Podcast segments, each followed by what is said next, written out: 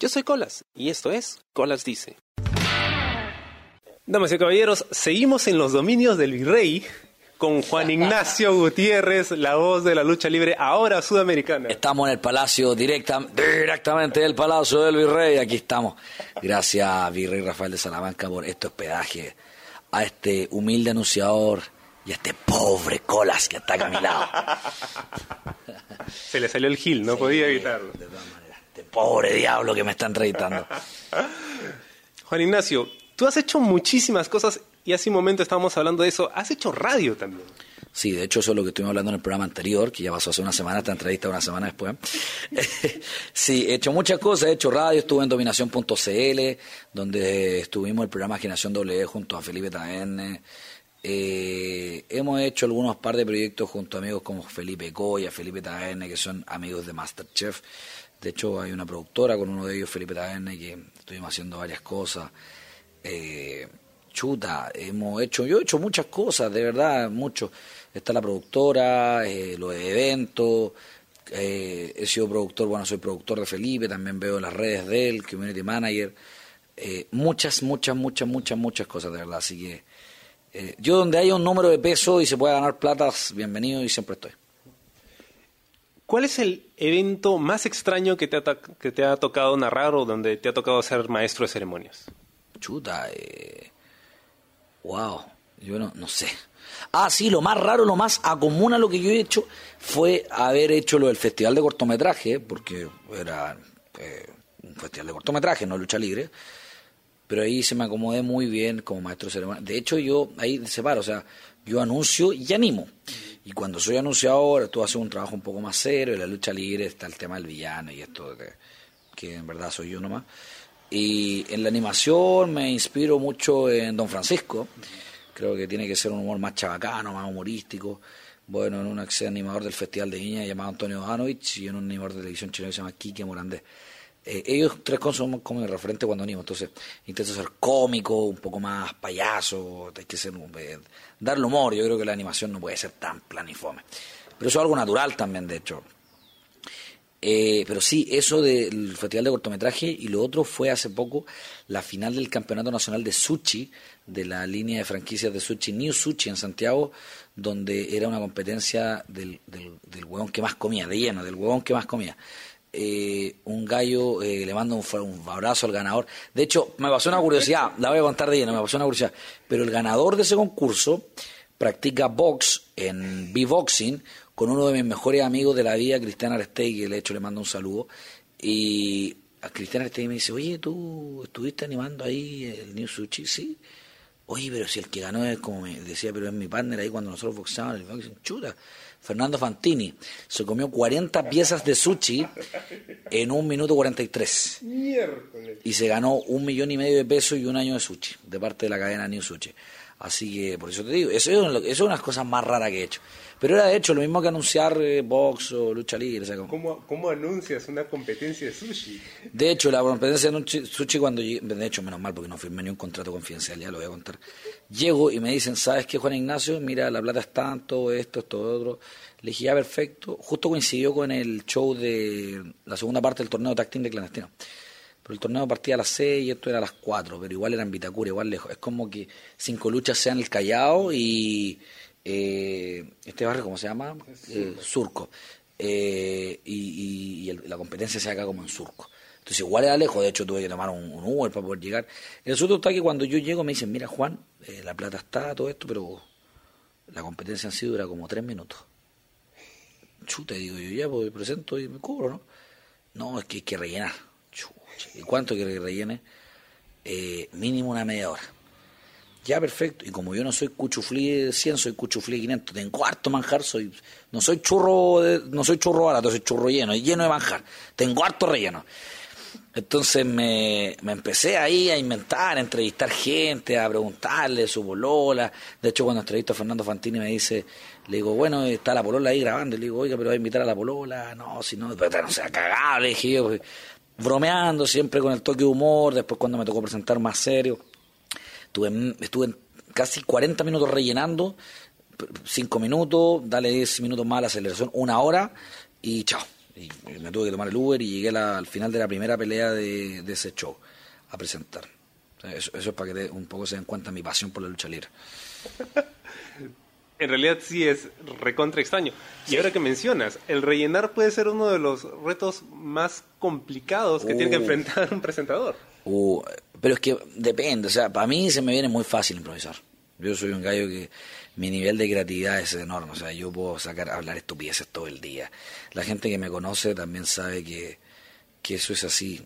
Le mando un saludo a, dos amigos en Chile que saben que eso es así, Renato y Pan con Chancho, eh, dos amigos NN que son de la vida, ellos saben mi nivel de, de hablar locuras, o sea, yo, yo soy una persona que consume mucha televisión, consumo mucho los productos porque creo que de ahí viene la inspiración de crear cosas.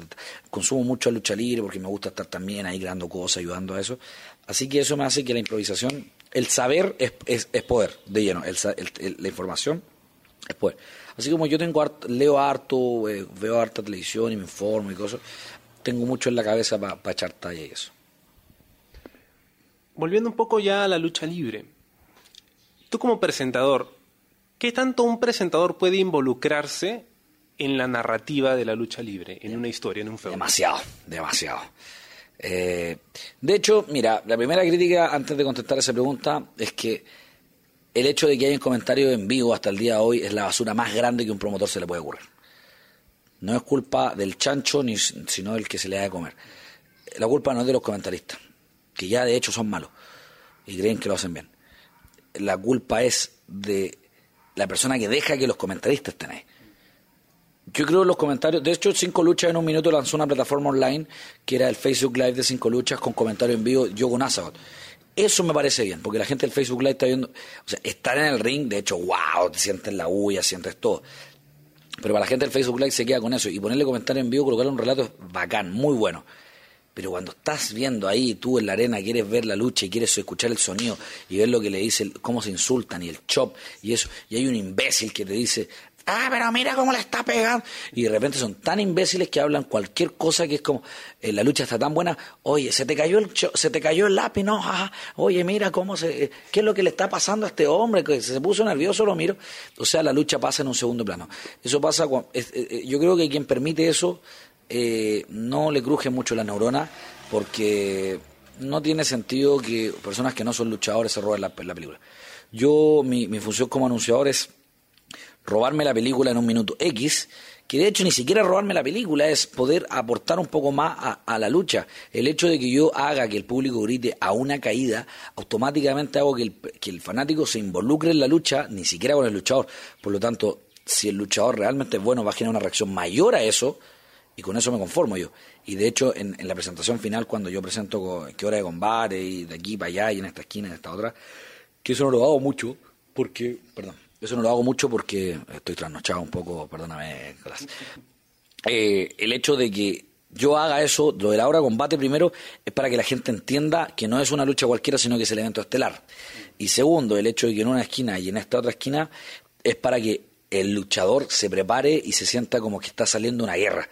O sea, yo cuando presento y en esta esquina, yo miro al luchador, lo miro a los ojos, le digo pesando, midiendo directamente de él es bla bla bla bla bla bla bla bla bla bla bla bla bla bla entonces intento subir la intensidad para que el luchador salga como que de verdad está, en, no sé, en, el, en, el, MGM Grand Arena o en el Madison o en el Barclays Center y, aunque sean 50 personas las que están viendo esto, las 50 personas griten como mil y el luchador piensa que está dando un show para televisión.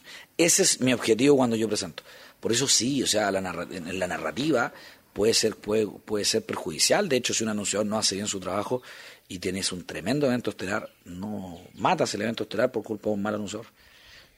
Acabas de mencionar algo que me parece súper interesante y quería preguntarte sobre eso.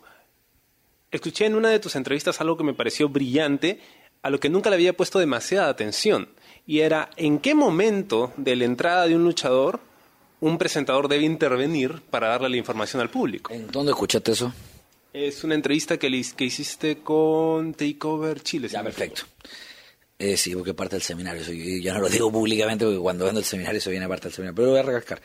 Eh, sí, eh, eh, cuando vino, cuando fue William Regal a Chile, los muchachos todos le hicieron preguntas y yo fui uno de los pocos que le hizo una pregunta así como, ¿cuál es la importancia real del anunciador? Porque encontraba a veces que yo me inspiré mucho en los hermanos Buffer y en la dinastía Lennon Jr., en la dinastía Lennon, Jimmy Lennon Sr., Jimmy Lennon Jr., Michael Buffer y Bruce Buffer.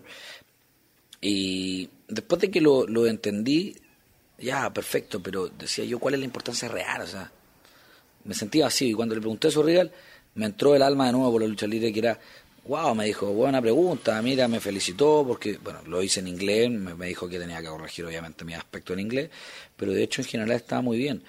La mejor forma de anunciar es Bobby Root, o sea, Bobby Root, tú tienes que dejar que el luchador hable por sí solo, hasta que en un minuto que ya no puede hablar y, por sí solo, ahí tiene que entrar el anunciador de nuevo.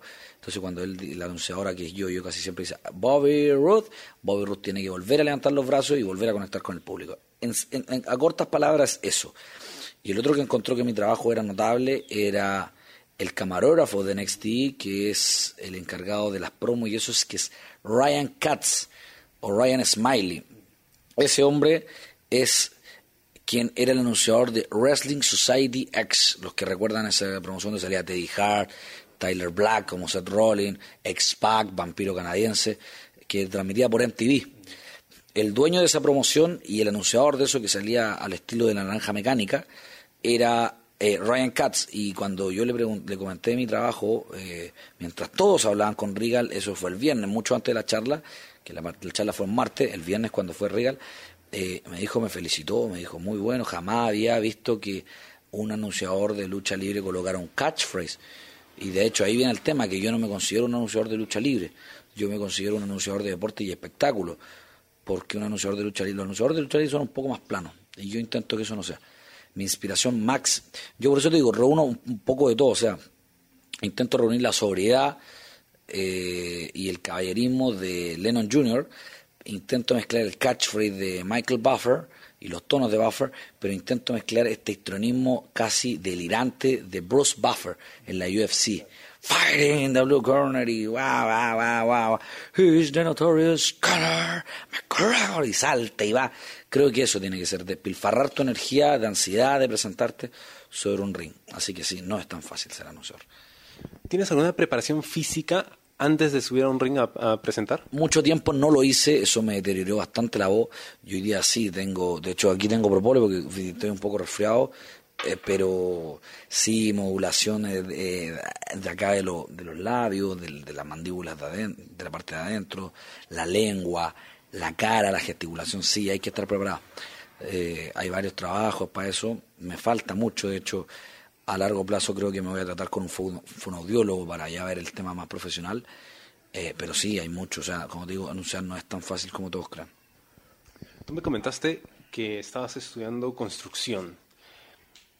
¿En algún momento tú has pensado manejar las dos cosas al mismo tiempo? Si tuvieras la oportunidad, ¿te dedicarías 100% a, la, a ser presentador? 100% a ser presentador. Lo único que pretendo con la carrera que estudio, al igual como lo hizo Manuel Pellegrini, es que el día de mañana si te aburre o ya no quiere o te cansa o te retira o te despiden, poder tener otro, otra forma de financiarte. Mi finalidad es la construcción. De hecho, yo soy titulado en técnico medio de unificación. De, ya terminé mi, mis, ramos de técnico en construcción superior. Ahora estoy terminando mis ramos de ingeniería para poder ser ingeniero en construcción. Y sí, eh, en sí, ojalá poder a largo plazo vivir de esto anunciar. Quiero terminar de estudiar pronto, lo más pronto que pueda pues, se me alargó mucho la carrera, y poder viajar, salir de, salir de Chile, ir a Estados Unidos, ir a cumplir el sueño americano, ir a, a lo mejor a Inglaterra, de gritar One Fall, etcétera, o ir a Japón, no sé, en el caso de Japón es más complejo porque son, el caso de Guanchulo, Guanchulo, y ese no es mi formato. No, es mi rey, no, no es mi formato de ser japonés. Pero hay que ver, tal vez, tal vez Miami sea mi oportunidad, donde la lucha libre todavía es muy mexicana o muy latina, en verdad, y pueden anunciar en español, no sé, hay que ver. Pero sí, a largo plazo quiero armar una oficina en construcción, tener algo ahí con respecto a eso. Pero mi sueño, yo creo que sí hubiese sido un muy buen abogado, tal vez yo. Mencionabas que siempre estuviste involucrado en política y eres una persona muy política. ¿Tú crees que la política debe estar siempre separada de la lucha libre o en algún momento deberían mezclarse? Yo creo que la lucha libre hoy día se entiende como un tema de que entienden que hay una vía privada. Eh, creo que quienes rompen ese primer paradigma es Jesse Evadio Ventura cuando se vuelve gobernador de Minnesota. Después creo que el otro gran hombre que rompe la barrera es JBL al volverse analista financiero de la Fox. Bueno, y, cuando le quedó la cagada con... Eh, hizo el saludo nazi en Alemania en el 2004 y fue despedido de la CNBC. Eh, la Roca, otro gallo que definitivamente rompe ese paradigma también. Eh, entre otros más, y creo que hoy día la gente entiende eso. la política, es que la política, ahí viene el tema, como cualquier cosa, tú puedes ser alguien y tener una, opinión, pero el solo hecho de que no seas de un sector determinado, como es los comunistas, los socialistas, los marxistas, eh, automáticamente eres descalificado. Entonces, en Estados Unidos al revés, o sea, en Estados Unidos es mucho más el caso de los republicanos. Por eso Vince McMahon, su, su, círculo JBL republicano, Kane por el Partido Republicano, eh, Jesse Ventura por una especie de republicano que era el Partido, el partido de la Reforma. Eh, Donald Trump del Partido Republicano, Linda McMahon del Partido Republicano, Vince McMahon del Partido Republicano. Eh, ahí se entiende, pero acá en Chile, al revés, o sea, en Chile la tendencia política social es que si tú no perteneces de un sector que es lo políticamente correcto hoy día, donde tú tienes que estar a favor del feminismo, donde tú tienes que estar a favor de un sinfín de ideas tan imbéciles sin argumentación, eh, es un poco deplorable. Yo eh, soy abanderado por mis ideas liberales, creo en la libertad. Los tontos van a decir que yo avalo la dictadura de Pinochet como han sido tontos toda su vida, pero yo para esa edad no, había ni nacido. Entonces, ahí tú te das cuenta. Yo mantengo mi idea, eh, me encanta la política, me encanta el quehacer nacional. Creo que tu país fue tomó un muy buen camino con, con Kuczynski, no tanto con Vizcarra, pero sí con Kuczynski, a pesar de que lo culparon de coimero ¿Por qué no recibir o sea, financiamiento del privado? Yo no le encuentro nada malo. De hecho, creo en los aparatos, aparatos estatales pequeños. Entonces, estupideces del socialismo que no, que los políticos no pueden ser financiados con, con, recursos de privados. Pero si pueden robarse la plata y llenarse los bolsillos como lo hace Maduro, como lo hizo Kirchner, como lo hizo Yantomala, como lo hizo Alan García, como lo hizo Lula da Silva, claro, si son mártires. Pero cuando el Chan andaba matando hueones allá eh, homosexuales, Claro, esos son sus ídolos de cartón, pues, weón. Si la gente izquierda son todos de cartón, y se, los digo en su cara, me, da exactamente lo mismo. Ellos están ahí para robarnos, para puro robar del aparato público. Por eso se llaman impuestos y no voluntarios, porque quieren robar. sacaste todo el lado político, bien. Me, gusta tu entrevista porque me, me, me Me gusta, me gusta. Me gusta, la, me gusta que le pones pasión a todo lo que dices. Pero ¿En algún momento de tu vida diaria dejas de ser presentador? Es que yo soy así, pues yo no soy un personaje. Soy así todo el tiempo. Soy, me gusta la noche, me gusta la bohemia, me gusta no la polémica, porque no me gusta la polémica, pero me gusta decir las cosas como creo que son. Eh, creo que cuando digo que son imbéciles no les falta el respeto, porque insisto, voy al sin argumentación. Eh, pero sí, la gente izquierda me molesta mucho, la gente izquierda y los ladrones, los, los, sinvergüenzas me molestan mucho. Entonces, eh, pero no, todo el día soy anunciador, todo el día soy Juan Ignacio Gutiérrez como tal. Toda la gente dice, no, que es un gimmick, esto, bla, bla, bla. Pero no, soy, yo soy así. El que le guste bien y el que no le gusta bien también, pues. Que me critique, siga hablando de mí. a mí no me interesa el que habla de mí. ¿Sigue siendo tu sueño en algún momento ser presentador en WWE? No. No. Porque me limitaría mucho. Me encantaría presentar WrestleMania, claro. Pues, no soy tan tonto para no poder animar el Super Bowl pero mi primer objetivo es lucha libre independiente en América, donde hay más libertades. Eh, ojalá algún día poder llegar a alguna promoción libre, como All Elite Wrestling, tal vez, que no le va a competir a WWE para los que creen, los soñadores, los que les gusta comprarse la polera del ballet, no le va a competir, pero sí van a dar libertad, por eso me gustaría trabajar ahí. Tal vez en Impact, tal vez, vez en Ring of Honor, eh, pero sobre todo me encantaría estar algún día en HBO pay-per-view o en Showtime pay-per-view. Son mis primeras. Y por supuesto ya en la UFC. Más que la WWE. Mencionabas que uno de tus modelos a seguir y lo que tú pretendías cuando te metiste a ser presentador en la lucha libre era Gene Okerlund, que bueno, no hace mucho falleció. Claro. Pero tú has pensado no solo dedicarte a presentar, sino también pues desarrollar ese aspecto que tenías antes de ser entrevistador? Lo he hecho siempre en recap el programa Cinco Luchas Clandestino presenta un programa satélite en la semana que se llama Recap de Cinco Luchas Clandestino, que se llama una recapitulación de la, de la semana. Y hago eso, animo un late show donde tengo que entrevistar a un invitado a turno con, una con un panelista que siempre suele ser Azagot o Javier Aravena o Natalia Stack. Eh, y ahí vuelvo a hacer, vuelvo a entrevistar, vuelvo a animar, qué es lo que me gusta, es más tranquilo, es más relajado, la lucha libre en que sea, bueno, es igual en vivo, en directo, por lo tanto siempre se cobran los riesgos, pero sí, por supuesto, siempre, siempre está la posibilidad de ejercer anunciador tal vez y poder volver a ser animador o entrevistador, siempre va a estar ahí. ¿No has pensado, ahora que mencionas eso, en algún momento conducir un programa de late show? Sí, por supuesto. Pero, como te decía, la televisión chilena hoy día, en, Chile al menos hay una cacería de brujas donde si mañana puede salir una niña diciendo que yo la abusé sexualmente y mientras no hay, yo creo que mientras no haya pruebas, no soy abogado, pero mínimo saber que hay una presunción de inocencia siempre. Pero como hay una cacería de brujas contra las personas de derecha y de centro derecha en Chile, eh, creo que cuando pasa eso se han, han, faenado muchos personajes de televisión por ser así. Y en Chile está un poco complicado. Me encantaría, me encantaría. De hecho, don Francisco, una persona muy cuestionada hoy día en Chile por, por, por su participación y cosas así. Pero me encantaría, por supuesto. Yo, de hecho, soy lo menos político que hay. Ahora que me, sacaste en esta entrevista me siento político, pero eh, porque es mi opinión. Pero creo que la televisión es entretención, primero que todo. Sí, por supuesto. Tus amigos, ¿cómo ven tus amigos tu trabajo como presentador? ¿Alguna vez te han pedido que vayas a presentar a su, a su cumpleaños, algún evento suyo? Sí, de hecho, el baby shower de la hija de Coque lo animé yo. Eh, este último tiempo, gracias a la productora, me ha tocado hacer muchas cosas eh, para gente de, la élite chilena. Prefiero no nombrarla por, por respeto a ellos, por la privacidad y la confianza cuando ellos contratan nuestra productora, pero con gente que jamás pensé que me iba a coger. Eh, mis amigos lo toman con bien, pero es que la mayoría de mis amigos también son muchos artistas. La gente de Masterchef tiene un alma artista eh, muy bohemia, muy de noche, como somos los artistas. Cualquier persona que se dedique a algo artístico, los luchadores de hecho, no, no porque yo me crea artista, sino porque son arte escénica eh, lo ven con eh, como con un poco de humor, porque todos ellos están acostumbrados a salir televisión y yo hago una cosa bien particular. De hecho, es decir lo que hago yo a alguien eh, cuando salgo con mujeres eh, es bien particular, porque ¿y tú qué haces? No, abogado, soy ingeniero comercial, soy economista, no. ¿Y tú qué haces? soy anunciador de lucha libre, anunciador de deporte y espectáculos. ¿Tú no vas así como en esta esquina? Sí, yo hago eso. Ya, preséntame, preséntame, preséntame.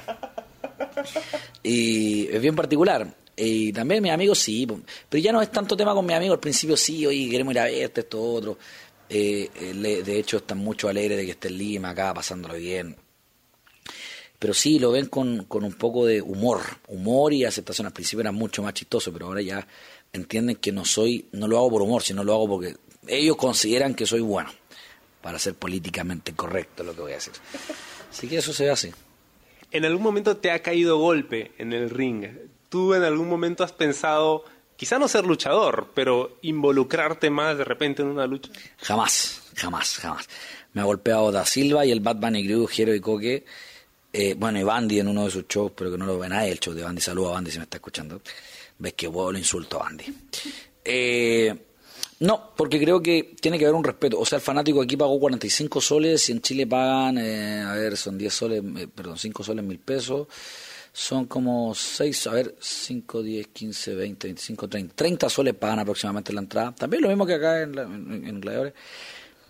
Y lo que pasa es que ellos al, al pagar esa cantidad de monto tienen que tener un respeto.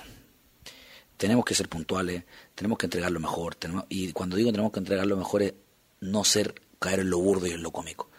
O sea que yo me subiera a un ring sería burdo y cómico. Por lo tanto, creo que es una falta de respeto al público. Solamente por eso no lo hago, por eso no me involucré.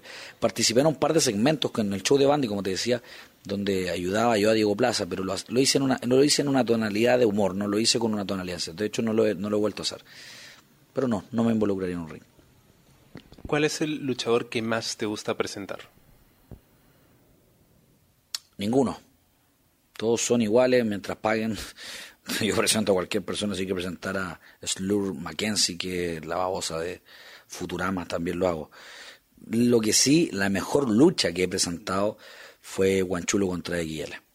Para mí presentar eso, y lo he dicho siempre, a pesar de que Alejandro Saez diga lo contrario, porque él dice que nada es relativo, perdón, todo es relativo y nada absoluto, yo del revés, yo digo que todo es absoluto porque nada es relativo y que todo influye y nada fluye, de hecho Alejandro si me estás escuchando, eh, porque lo que yo vi en ese show podría ser replicado fácilmente como un evento estelar de New Japan, de Pro Wrestling Guerrilla, de Wolf, de lo que de Imperio, lo que sea.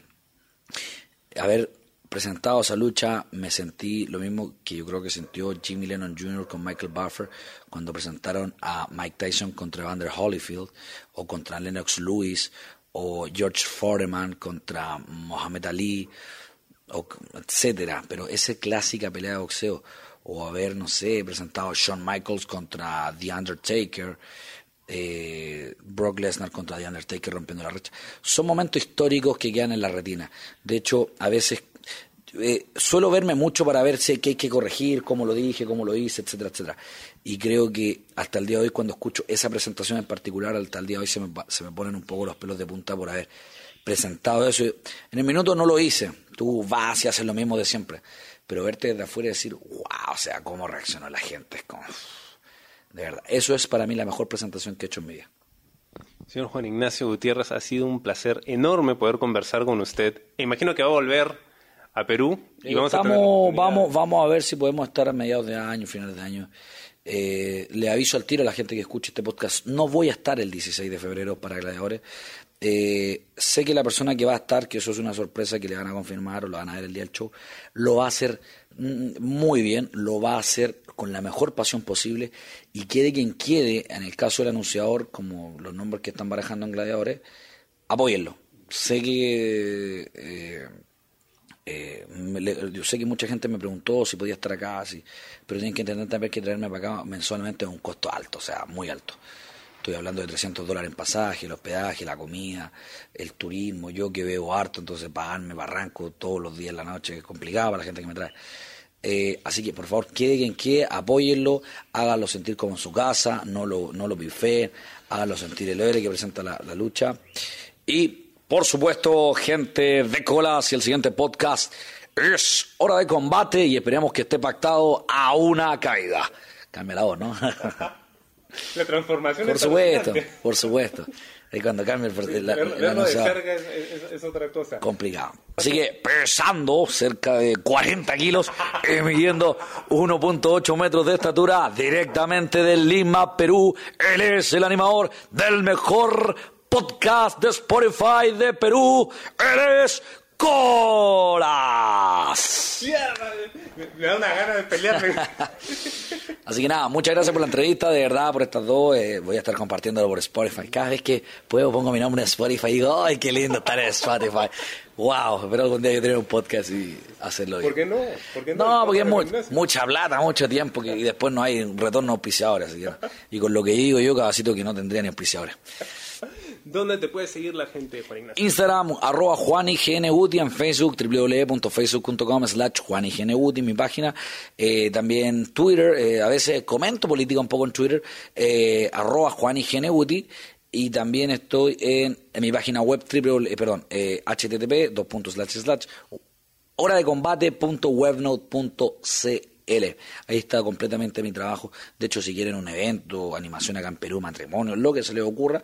De hecho, parte de mi servicio está la introducción personal personalizada. De hecho, si tú quieres, no sé, eh, entrar a tu matrimonio que yo te presente, puedo estar, puedo estar presente, como también una presentación manera oral, vía audio, etcétera. Puedo comentar. De hecho, me gustaría mucho comentar la versión chilena de American Ninja Warriors. Eso me gustaría mucho, que no existe todavía, pero me gustaría estar ahí.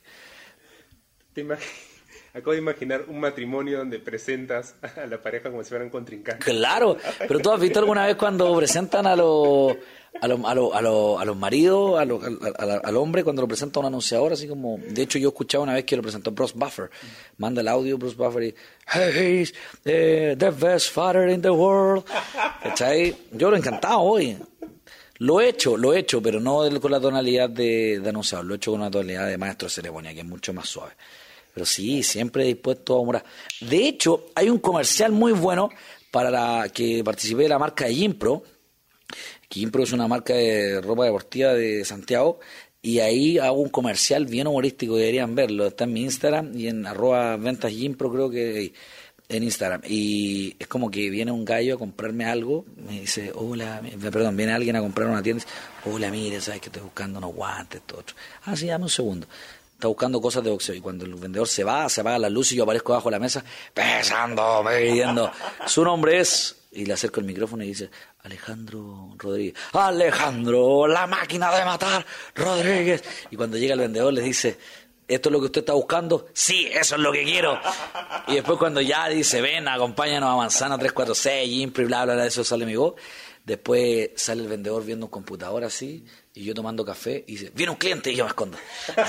muy, muy buen comercial que participé con la gente de Gimpro. Por supuesto pagado, por supuesto. Si también soy rostro de publicidad en Chile. Soy, de hecho, soy la voz oficial de, o sea, la voz y el rostro de Gimpro y eh, soy la voz oficial de cursos de masoterapeutas deportivos, que es una franquicia de un gran amigo como Cristian Aguayo, eh, que es el mejor masoterapeuta de Chile, eh, quien atiende a Cirque du Soleil cuando va a Chile. Eh, su padre es Sergio Aguayo, profesor de eso también, que es ex masajista de la selección chilena y ahora probablemente en una sucursal fuera de Chile. Así. Éxito a ellos. Y soy, yo soy la voz oficial de sus comerciales también no solamente a anuncios, sino por eso hago muchas cosas. Eso es lo bacán, porque tú le puedes poner voz a cualquier cosa. Por supuesto, por eso te digo, y si es humor, humor, y si es comedia, y si es más serio, serio, a lo que sea, a lo que sea, a lo que sea, a lo que sea. Así que gracias por la invitación, de verdad, Colas, y esperamos volver a estar pronto en Perú. Sigue con tu entrevista, yo creo que la próxima entrevista debería ser aquí mismo, pero con el Virrey, en la casa del Virrey, y nada, eh, muy buen entrevistado, de hecho, el Virrey. No, gracias a ti por tu tiempo, Juan Ignacio. Las puertas de este podcast y de la Casa del Virrey están abiertas nuevamente para, Juan Ignacio Gutiérrez, la voz de la lucha libre. Ahora, la lucha libre sudamericana. Muchas gracias. Soy Colas y esto fue Colas Dice. Chao. ¿Te gustó el programa? Sí. Suscríbete y comparte.